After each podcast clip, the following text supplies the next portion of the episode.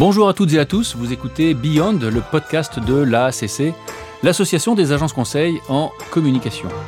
Plus clair, plus simple qu'une attestation de déplacement, Beyond, c'est le podcast qui décrypte le monde de la publicité, du digital, des agences et de la communication. Nous sommes dans nos studios habituels avec toute l'équipe de production, fidèle au poste. Je les salue, je les remercie. Pour ma part, je suis Emmanuel de Saint-Bon, fondateur de l'agence Roxane, véritable champion sur Excel et je suis ravi de passer la prochaine demi-heure avec vous.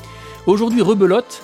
Alors on continue notre série consacrée au métier d'agence et nous allons parler d'un métier méconnu, ou du moins dont les fonctions au sein d'une agence restent un peu floues.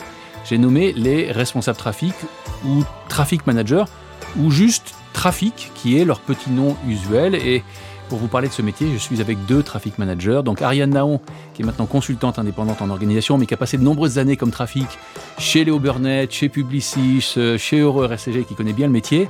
Et puis Am Am Amaury Monoté, pardon, de, de, qui travaille chez Even également comme euh, traffic manager. Bonjour à tous les deux. Bonjour. Bonjour. Bonjour. Alors, je suis ravi de vous accueillir. Alors, pour être clair dès le début, elle est un peu facile, celle-là, vous n'avez rien à voir avec un véhicule utilitaire, ni avec le périph' parisien aux heures de pointe. Trafic, comme je le disais en préambule, euh, c'est pas forcément évident pour tout le monde. Je suis sûr que vous aussi, comme le community manager ou, ou le, comme le, UX designer, vous devez faire face au regard vide et perdu de vos proches quand vous tentez de leur quand vous tentez de leur expliquer votre travail. Et pourtant, votre rôle est essentiel, déterminant même dans une agence. Vous êtes un peu la vigie, la sentinelle, la tour de contrôle d'une agence de publicité.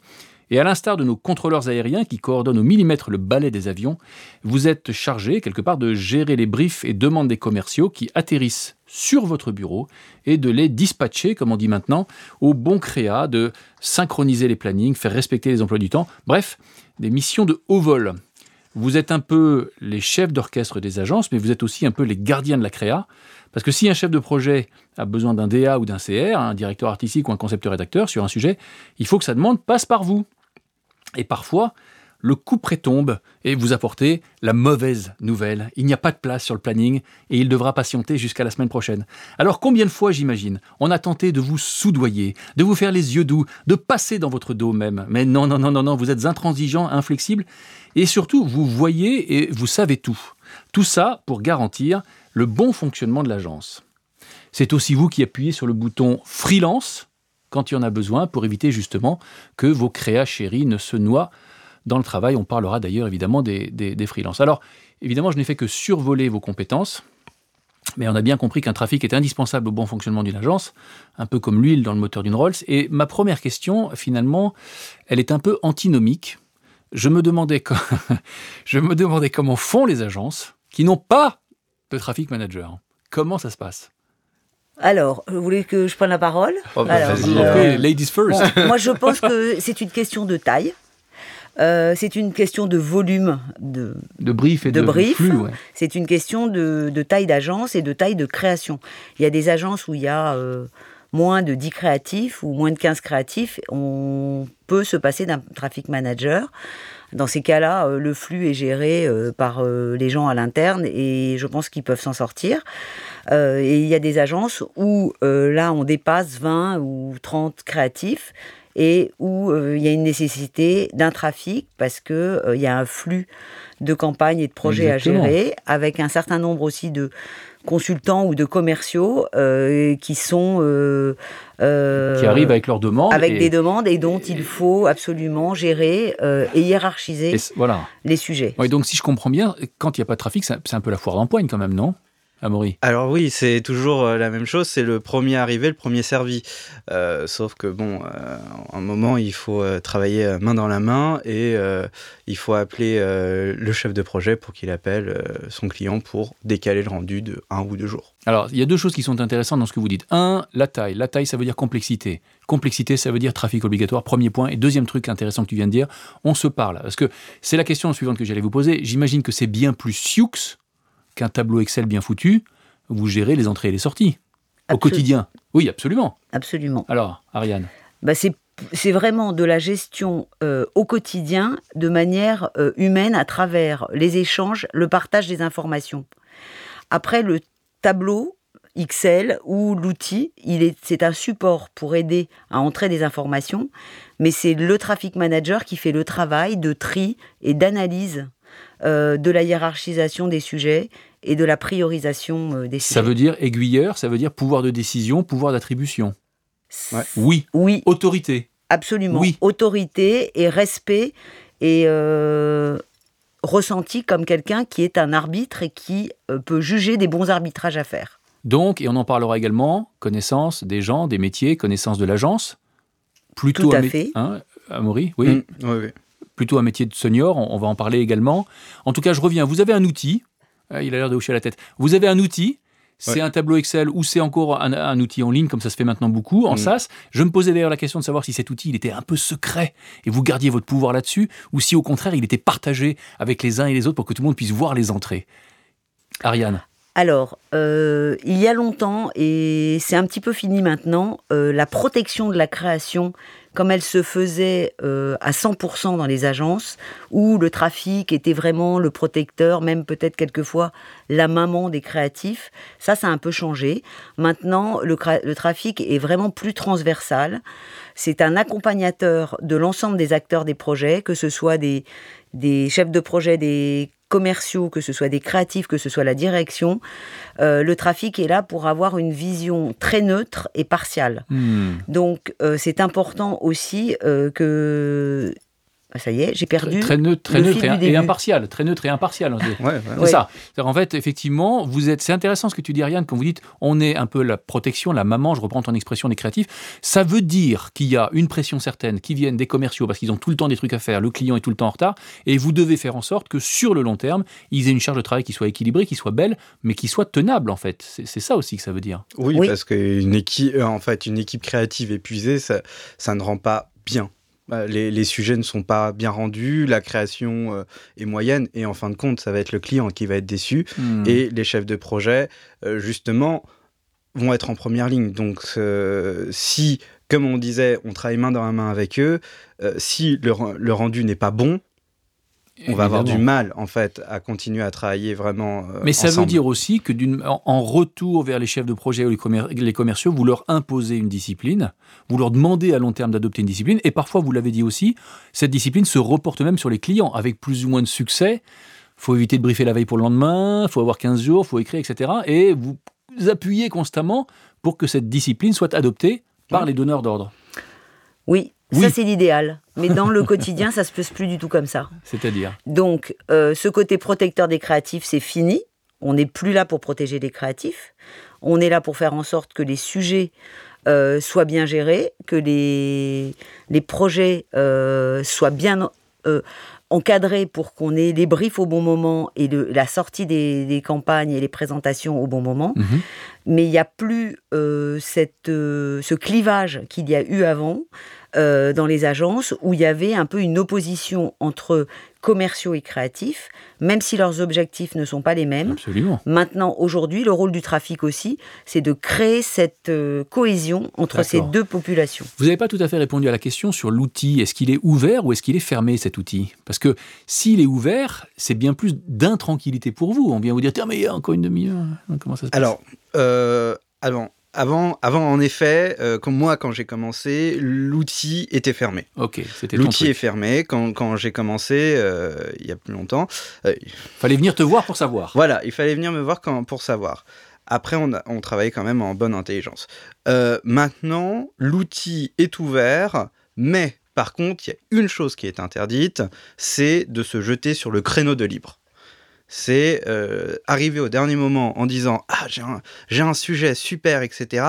J'ai vu que tel avait 4 heures de libre. Bah non, non, non, en fait. Non, parce que c'est 4 heures de libre, peut-être que moi j'ai déjà prévu quelque chose, j'ai peut-être pas mis à jour en fait euh, l'outil, c'est juste l'outil est là pour rappeler au chef de projet qu'il a ce temps-là, ce temps imparti sur son sujet. Si on a besoin de plus de temps et que le planning est possiblement disponible, libre, alors il vient me voir et on en parle ensemble. Donc l'outil reste ouvert parce que c'est la modernité qui veut ça, mais vous restez les gardiens du temple. Tout à fait. Et c'est important. Alors, l'autre chose qui m'intriguait dans ce que vous disiez, c'est euh, l'équilibre de la charge de travail des créatifs. Et je m'interrogeais en vous écoutant pour savoir, alors vous allez peut-être bondir, mais pour savoir, euh, j'imagine qu'il y a une forme d'équilibre idéal dans la charge de travail d'un créatif. D'un côté, il faut qu'il soit rentabilisé. Mhm. Donc, s'il est à 30 ou 40 on perd du fric.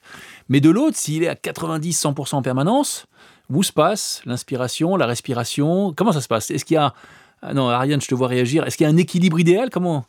Allez-y, allez-y, allez-y. Je vais prendre.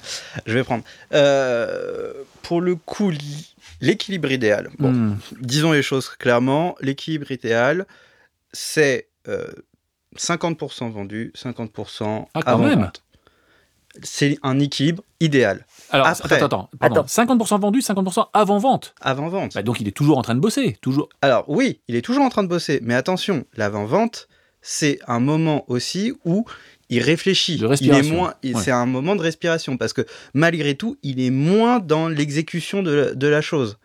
Donc, il y a possiblement du temps, possiblement très peu de temps. Après, je vois qu'Ariane fronce les sourcils. On a le droit de pas être d'accord. L'émission est ouverte. Mais après, voilà, dans tous les cas, euh, nous, euh, personnellement, moi, j'impose des moments de. Là, je sais qu'il a été très sollicité pendant deux semaines. Je tu vais essayer de lui faire une semaine un petit peu plus light. Ariane, tu, sembles avoir un point de vue un peu différent là-dessus. Alors j'ai un point de vue un peu différent parce qu'aujourd'hui l'objectif du trafic c'est de faire en sorte que les ressources créatives soient utilisées au mieux. Donc l'idée, c'est que chacun doit travailler à 100%. C'est vrai que l'idée, c'est pas de leur donner 150% euh, parce que du coup, ils, sont, ils explosent. Mais malheureusement, c'est très fréquent que les créatifs soient occupés à 100, 110, 120%. Il y a des périodes de, de, surchauffe. Vous imposez parfois des, euh, heures sup, hein, j'imagine. On peut imposer on peut imposer des, heures, hein. des, heures, sup, on peut mm. imposer des charrettes pour des présentations, pour des compétitions, des appels d'offres. Euh, donc l'idée, c'est que les gens soient le plus, le mieux optimisés dans leur euh, temps de travail et qu'il n'y ait pas des gens qui travaillent à 100% et d'autres qui travaillent à 50%. Donc c'est ça le rôle du trafic, c'est d'essayer d'harmoniser la charge de travail. Là où je suis pas pas vraiment d'accord avec Amaury, c'est que je comprends pas trop son 50-50. Mais par contre, c'est vrai que quand il y a eu des, du travail, par exemple, de nuit et de week-end, on va essayer de faire qu'il euh, puisse récupérer euh, un certain, un certain temps de repos. Bonne intelligence. Mais euh, on ne laisse pas la place aux gens pour avoir 20 ou 30 de libre dans leurs agendas. Aujourd'hui, les, sociétés peuvent plus se permettre ça. Justement, justement, c'est là où tu comprends. Je pense que tu ne vois pas comme euh, la chose comme euh, je la vois. Moi, quand je te parle, 50%, c'est 50% de temps vendu et 50% de temps sur des avant-ventes. Donc en fait, ils travaillent. Sur des propales. C'est des, des, appels d'offres, en fait. Ils travaillent. Donc, dans tous les cas, son temps est utilisé. Euh, après, ça, ça, va dépendre. Je vais nuancer un peu les propos. ça va dépendre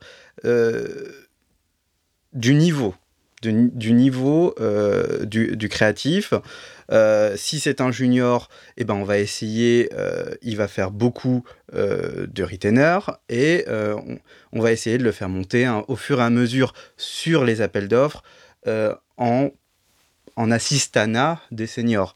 Les seniors, justement, là, ils, ils sont ils doivent être vendus, mais ils, ont cette capacité à monter sur les appels d'offres, justement. Où il faut un minimum préserver leur temps, justement, pour qu'ils montent sur ces appels d'offres. Sinon, c'est très dommage. Et ça, c'est une chose qu'on peut voir euh, dans certaines agences, c'est que, en fait, le problème, c'est que les seniors sont survendus. Et en fin de compte, les appels d'offres, qui sont des bons projets, etc., et qui sont créatifs, vont chez les freelances. Ah, wow. Parce qu'effectivement, dans ce que tu évoquais implicitement, il y a un, espèce de double impératif auquel sont soumis les agences. Un, mettre les meilleurs pour gagner la compétition, et en même temps, faire monter les plus jeunes pour les former et leur apprendre. donc c'est un équilibre assez subtil euh, à chaque fois. On, va parler évidemment euh, des freelances dans, dans, une petite minute parce que ça fait partie du métier. Je me posais cependant la question de savoir s'il arrivait que pendant une semaine donnée, un créatif soit 30, 40, 50% Et qu'est-ce qui se passe dans ces cas-là? Qu'est-ce que vous faites? Vous le faites euh, chercher des trucs additionnels? Il faut l'occuper? Il faut ça arrive c'est ça arrive peu? Ça arrive plus. Ça arrive plus? Oh, c'est rare, hein, C'est rare. Ouais, c'est ça. D'accord, ben, c'est rassurant quand même. Non, non. Donc il y a quand même un impératif effectivement d'avoir des taux d'occupation très élevés. Oui, oui, donc Euh. ça, ça arrive plus. Euh, bon, après, ça peut arriver que pendant une journée, il y ait euh, 50% de. Voilà, un creux. En attente d'un retour ou. Un un retour qui s'annule, qui qui, s'est est décalé, etc. voilà. Et on n'a rien sur le moment. Mais quoi, on va dire c'est 5% dans l'année, même pas. Alors très intéressant, je résume à ce stade. Job d'organisation, job d'autorité, job de négociation, job de connaissance des métiers. Mm. On peut résumer les choses Tout comme à ça. fait. Elle est d'accord, Ariane. Jusque-là, j'ai bon, je continue alors. et donc, parfois aussi, et là, on élargit les choses, on fait appel à l'extérieur, les fameux freelances. Quand les 12 commerciaux, les 12 créatifs, pardon, qu'on a en charge sont charrettes ou sont pleins, et qu'il y a un nouveau projet qui tombe auquel on veut participer, freelance. Et là, il se passe quoi? C'est la grande inconnue. Vous avez vos, copains, vos connaissances, les mecs que vous avez, les nanas avec qui vous avez travaillé au fil du temps, ou est-ce que vous allez sur, euh, sur Malte comme tout le monde? Comment ça se passe? En fait, c'est plusieurs choses à la fois. C'est un, euh, la connaissance de certaines. euh, de certains créatifs par les directeurs de création, qui ont des gens avec qui ils ont envie de travailler. Ouais, Qui connaissent depuis longtemps parce qu'ils connaissent leurs expertises. Ensuite, il y a euh, la connaissance du trafic qui peut avoir euh, un carnet d'adresses euh, de euh, freelance potentiels avec des expertises euh, différentes. Et puis ensuite, il y a des agents euh, de freelance qui sont euh, sur le marché. Il y en a euh, 4, 5, 6, enfin il y en a quelques-uns euh, que l'on peut solliciter pour nous trouver euh, un créatif si on ne trouve pas euh, directement euh, dans notre cercle. dans votre euh, connaissance. Et donc voilà. vous vous adressez plutôt à ces freelances d'agents que à des grandes bases de données où on se démerde un peu tout seul devant l'écran, type Malte que j'ai cité. Vous préférez? Oui, c'est ça. Jamais. Jamais. Alors, moi, je rebondis. J'utilise de temps en temps Malte. Oui, Ouais. en, en- en effet.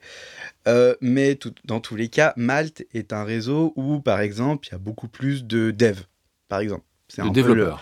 de, de développeurs, pardon. Euh, ils sont un peu euh, le leader au niveau du nombre de profils de développeurs à Uh-huh. proposer très tech. Donc, des fois, bon, voilà, euh, si on va chercher euh, des profils euh, publicitaires, etc., on va Enfin, dans nos on- connaissances, les gens qui sont partis des agences, etc., ainsi de suite. On les appelle, un petit coup de fil, on voit s'ils sont disponibles. Et euh, s'ils sont disponibles, On trouve toujours. On, on trouve toujours. Et dans tous les cas, euh, on ne choisit pas euh, nos, euh, nos créatifs, on passe toujours par le directeur de création. C'est lui qui les valide en dernier valide, sort. D'accord. C'est pour le coup, Y compris quand vous lui présentez quelqu'un à qui il n'a jamais travaillé, vous avez discuté avec Tout lui, à fait. vous mettez un peu votre, euh, votre crédibilité dans la balance en disant écoute, voilà, ce concepteur-rédacteur, ce planeur stratégique, ce web designer, il peut bosser avec toi ou s'insérer dans le projet. Oui, mais c'est quand même le directeur de création qui va donner le final call parce qu'il faut que lui trouve que son dossier est approprié Voilà. à son Et attente. soit à l'aise. Oui, c'est ça. Euh, je me laisse dire d'ailleurs que certaines agences euh, emploient des freelances quasiment à l'année, un peu les mêmes. C'est un peu une espèce de, de truc un peu dévoyé. Tu, tu as rencontré ce phénomène, toi, Ariane? Oui. Qu'est-ce qui explique oui, ça tout alors à C'est fait. quand même moins cher de payer un salarié qu'un freelance, quand même, à la base, non? Euh, pas sûr, parce que d'abord, c'est pas toujours complètement à l'année, ça peut être pendant un certain nombre de mois. Et puis, euh, le freelance, c'est une souplesse qui fait que quand euh, il y a une baisse d'activité, ben, on peut stopper le, le contrat, alors qu'avec un créatif en CDI, euh, s'il y a une perte de budget ou une baisse euh, de, de travail, on est quand même avec une masse salariale. pour, Exactement. En fait, en fait, la présence des freelances parfois un peu longue dans les agences illustre la nécessité de variabiliser les coûts pour faire face à la variation forte de l'activité. Comme on a des structures humaines qui sont relativement fixes, on a besoin effectivement de cette part variable, hein, c'est ce que tu dis, pour ajuster les choses. Amaury, oui, tu voulais. C'est aussi, aussi une bonne manière quand on cherche un profil très particulier euh, en emploi, en fait, en CDI, euh, de euh, d'avoir quelqu'un qui est là justement en attendant. Et en fait, on- aussi, on a de très bonne surprise. Et parfois on recrute, non on recrute Eh carrément oui. les freelances. Eh oui, Et ça, ça, ça nous est arrivé déjà plusieurs fois. d'accord. De se dire, mais en fait, arrêtons de chercher. Ouais. Il, est, il est top, il est, il est bien intégré et il veut continuer avec nous. On l'engage. Est-ce que ça veut dire aussi parfois que votre métier, les représentants de votre métier, vous êtes impliqués sur les questions de rentabilité des comptes, de marge brute, de marge nette?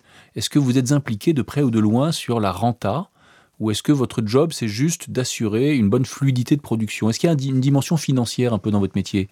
Alors, oui. Oui. Ah, alors ça, c'est une surprise pour moi. Oui. Oui. Oui.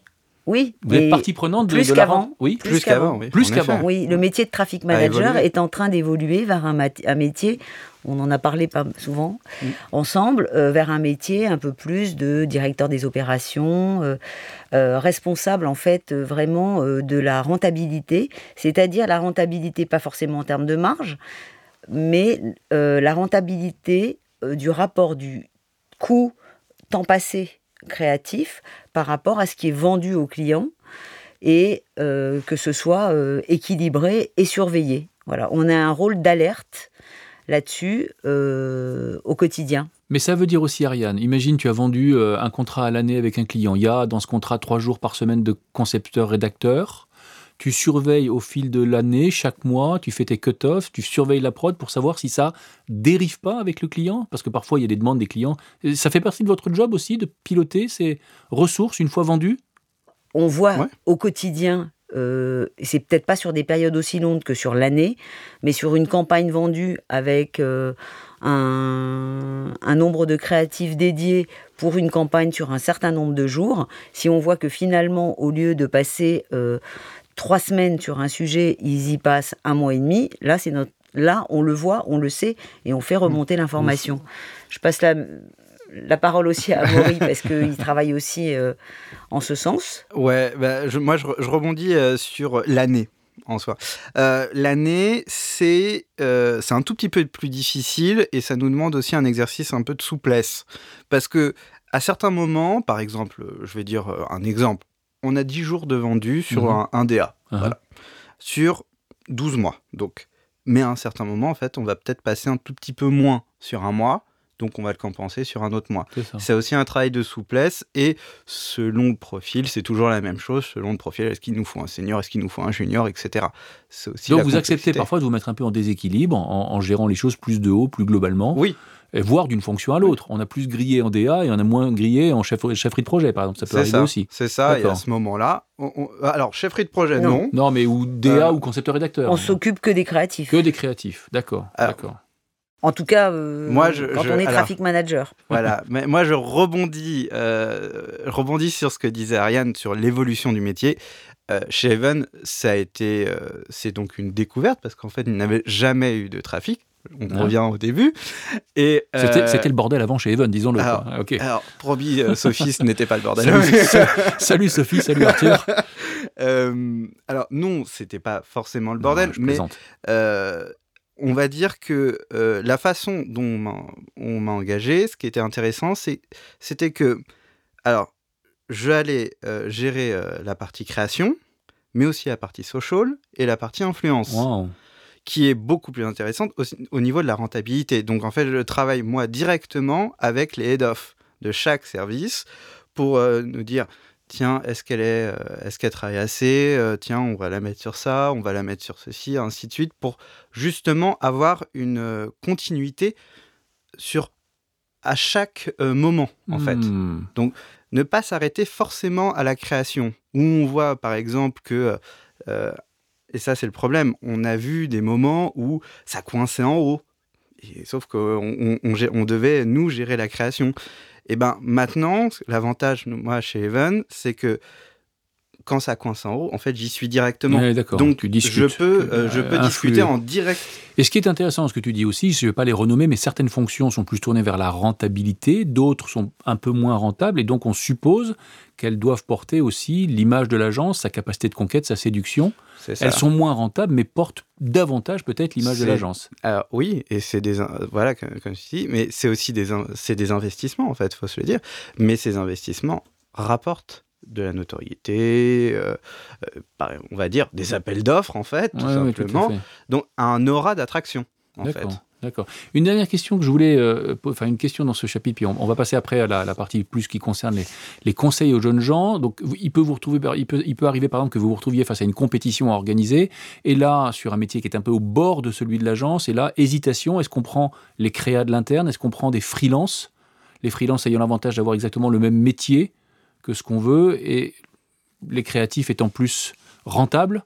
C'est vous qui décidez entre le fait de prendre des, créatifs ou des freelances de l'agence? Si on a le choix, on prendra toujours, on privilégiera toujours l'interne. bien sûr. Parce que en fait, euh, quelquefois, travailler avec des freelances, c'est un petit peu une fausse bonne idée, parce que ça prend du temps pour les identifier, ça prend du temps pour les valider pour les directeurs de création, et ensuite, c'est très euh, time consumer pour les directeurs de création de travailler avec des freelances parce que les gens ne sont pas sur place, parce qu'ils ne connaissent pas forcément euh, l'état d'esprit euh, de l'agence, l'état d'esprit du directeur de création, s'ils ne se connaissent pas.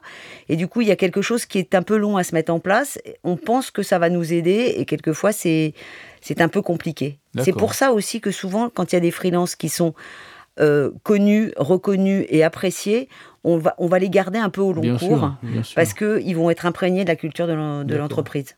Alors moi j'observe quand même que dans ce métier, c'est le point dont on discutait Ariane avant l'émission, c'est plutôt quand même des gens qui ont de l'expérience parce qu'on l'a dit, un, il faut de l'autorité, il faut pouvoir négocier, il faut connaître les métiers, il faut connaître les freelances, il faut être capable d'organiser. Mm. Si j'étais euh, aujourd'hui euh, un jeune homme de 22 ans euh, dans une école à l'ISCOM ou Sub de Pub et que je voulais devenir trafic, est-ce que je pourrais. J'ai deux questions. Est-ce que je pourrais devenir trafic directement? Je crois plutôt que la réponse est non. Vous allez me confirmer.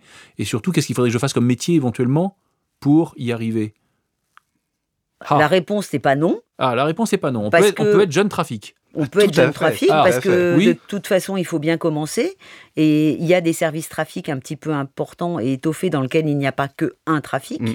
Oh, et donc, dans lequel il y a euh, un chef trafic avec des trafic euh, managers euh, juniors et donc, euh, on forme au trafic des stagiaires, donc des gens qui sortent d'école et qui euh, rentrent euh, dans un service trafic et qui vont apprendre au, fil des temps à devenir trafic. Après, il y a une autre filière pour devenir trafic, mais là, effectivement, ça peut être passé, être passé par un rôle de commercial, un rôle de prod, de producteur, de un rôle de créa un rôle de chef de projet. Chef euh, Moins les, les, créatifs, des créatifs, hein, des créatifs viennent parfois. C'est rare, mais c'est plus rare, mais ça peut arriver. En fait, il faut avoir juste une appétence de l'organisation, de la relation humaine et euh, de euh, d'être capable d'être un peu tampon entre différentes populations, entre différentes, euh, entre différents objectifs à gérer, et être capable d'avoir un petit peu quand même de... Absolument. Et, et tu vois, Ariane, j'ajouterais une chose également par rapport à ce que tu viens de dire. Je pense qu'il faut aussi connaître tous les métiers, notamment dans le digital, tous les métiers qui évoluent en permanence, qui se transforment, qui se renouvellent, qui mmh, apparaissent, des métiers, je vais, je vais en citer quelques-uns, de, de, data manager, les spécialistes du CRM, les spécialistes du SEO, les spécialistes du, du motion, de la production vidéo qui étaient des métiers qui n'existaient pas. Comment Les UX, les UI, les, UX, les UI etc., dont on a parlé dans ce podcast d'ailleurs, des métiers qui n'existaient pas. Et je pense que c'est une des richesses de ce métier, c'est de se tenir informé en permanence, d'expérimenter, de discuter avec euh, ce qui fait la richesse de l'écosystème d'une agence de communication et d'une agence digitale. C'est ça qui est. Oui, oui, oui, on est toujours au centre. En fait, on est toujours au centre et on doit se tenir constamment au courant. Oh, Sinon, on est un peu dépassé. Voilà. Mais, euh, mais, mais, je reviens sur euh, ce que tu disais, euh, sur la vente. Et, et, oui, en fait, un, jeune homme de 22 ans peut devenir trafic, peut commencer à devenir trafic. Je l'ai fait. je l'ai fait et j'étais en licence et en master d'histoire contemporaine, c'est vous dire. Magnifique. la, preuve en chair et en os. Donc, moi, je suis arrivé chez Rosa Park. Euh, j'avais fait un stage avant chez Publicis C'est nous de planner strat et je suis arrivé chez Rosa Park un peu par hasard. J'ai découvert ce métier par hasard et en fin de compte, eh ben, je suis, rentré, je suis resté, on va dire, je suis resté. Alors cool, je vais vous poser la question inverse et je vais davantage me tourner vers Amaury parce qu'il est un petit peu plus jeune qu'Ariane.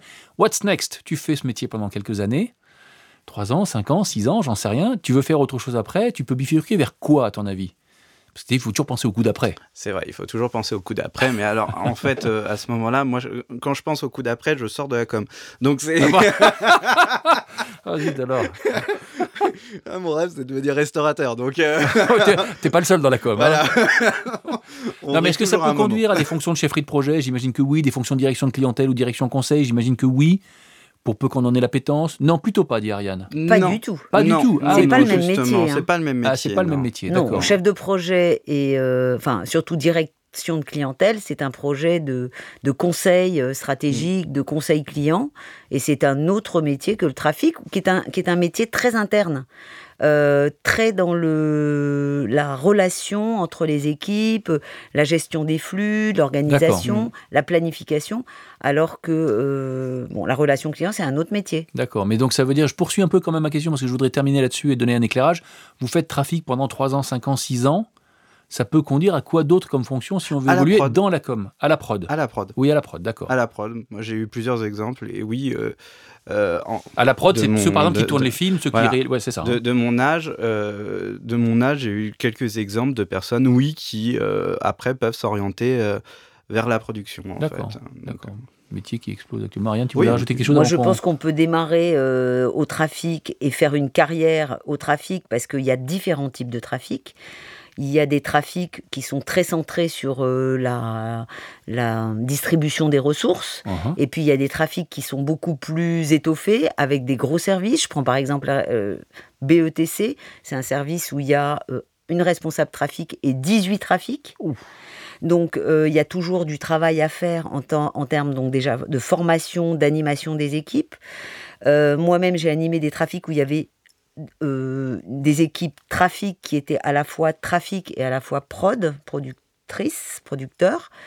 Donc, euh, qui étaient des équipes où il y avait euh, une dizaine, quinzaine de personnes selon les agences. Donc, en fait, le rôle de traffic manager, il peut varier de traffic manager dans une petite agence où on est tout seul et où on gère le flux d'une hmm. quinzaine, une vingtaine de créas, à euh, responsable du trafic, responsable des opérations. Euh, euh, et, manager, hein, c'est surtout manager ça. Des manager des ressources bien créatives. manager d'une équipe. Et manager d'une équipe. Oui, c'est ça. Avec un, un, statut d'un rôle de beaucoup plus étoffé et donc qui, qui peut mener avec une carrière qui peut durer 10 ans, 15 ans, 20 ans et qui se renouvelle. en tant que trafic. D'accord. Eh ben, Super. Euh, on doit arriver à la fin de notre émission, sauf si Amaury veut rajouter quelque chose, on est bon.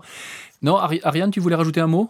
Oui, moi je voulais rajouter un mot parce qu'en fait le trafic est un métier effectivement méconnu et bravo à la SCC de vouloir le faire euh, connaître auprès de tous. Et euh, les jeunes qui sont dans des écoles de com aujourd'hui, en général, se dirigent pour leur stage et leur futur vers des métiers plus commerciaux, de responsable de clientèle, chef de projet, planeur stratégique ou new et ils vont directement proposer et postuler pour des stages dans ces services-là. Mhm. Ils ne pensent pas à faire un stage au trafic.